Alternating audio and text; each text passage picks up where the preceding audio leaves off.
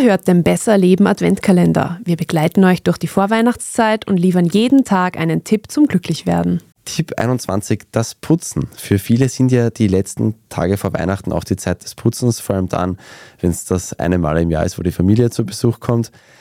Wir hatten Ende August das sehr, sehr viel gehörte und viel gelobte Interview mit der Reinigungsexpertin Andrea Pfleger. Und eine Sache ist mir dabei ganz stark in Erinnerung geblieben. Ein richtig gutes Mikrofasertuch aus dem Profi-Bedarfsladen ist fast immer die Lösung. Oder zumindest sehr, sehr oft. Auch und vor allem beim Fensterputzen. Frau Pfleger hat uns doch Folgendes empfohlen. Wir, die immer mit irgendwelchen Sprühflaschen und 34 verschiedenen Sachen rumgewerkelt haben, entweder, es gibt zwei Möglichkeiten, entweder Wasser und ein paar Tropfen Spülmittel auf die Scheibe, schön einreiben und dann mit so einem Handabzieher, wie wir es auch von der Dusche kennen, abziehen. Oder aber einfach mit dem Mikrofasertuch einen Teil feucht machen, wischen, mit dem feuchten, mit dem trockenen noch einmal drüber wischen. Das ist keine Hexerei und es wird alles schön sauber. Man kann zumindest wieder durch das Glas schauen. So Geschäfte, wo man sowas kriegt, heißen Reinigungsfachmärkte, gibt es in jeder großen Stadt.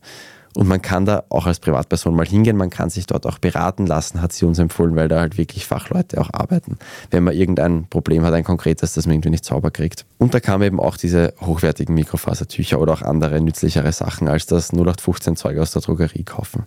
Frau Pfleger hat auch gemeint, dass man keine 15 verschiedenen Putzmittel im Haushalt braucht. Wirklich wichtig sind laut ihr ein gutes Spülmittel, ein guter Sanitärreiniger und ein gutes Waschmittel.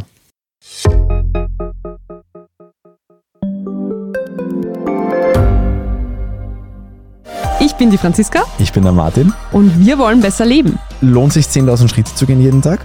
Ist das Großraumbüro wirklich so schlecht wie sein Ruf? Spoiler, ja. Bringt's was, Intervall zu fasten? Wir fragen die, die es wirklich wissen und probieren es auch gleich selber aus. Bei Besser Leben, jeden Donnerstag eine neue Folge.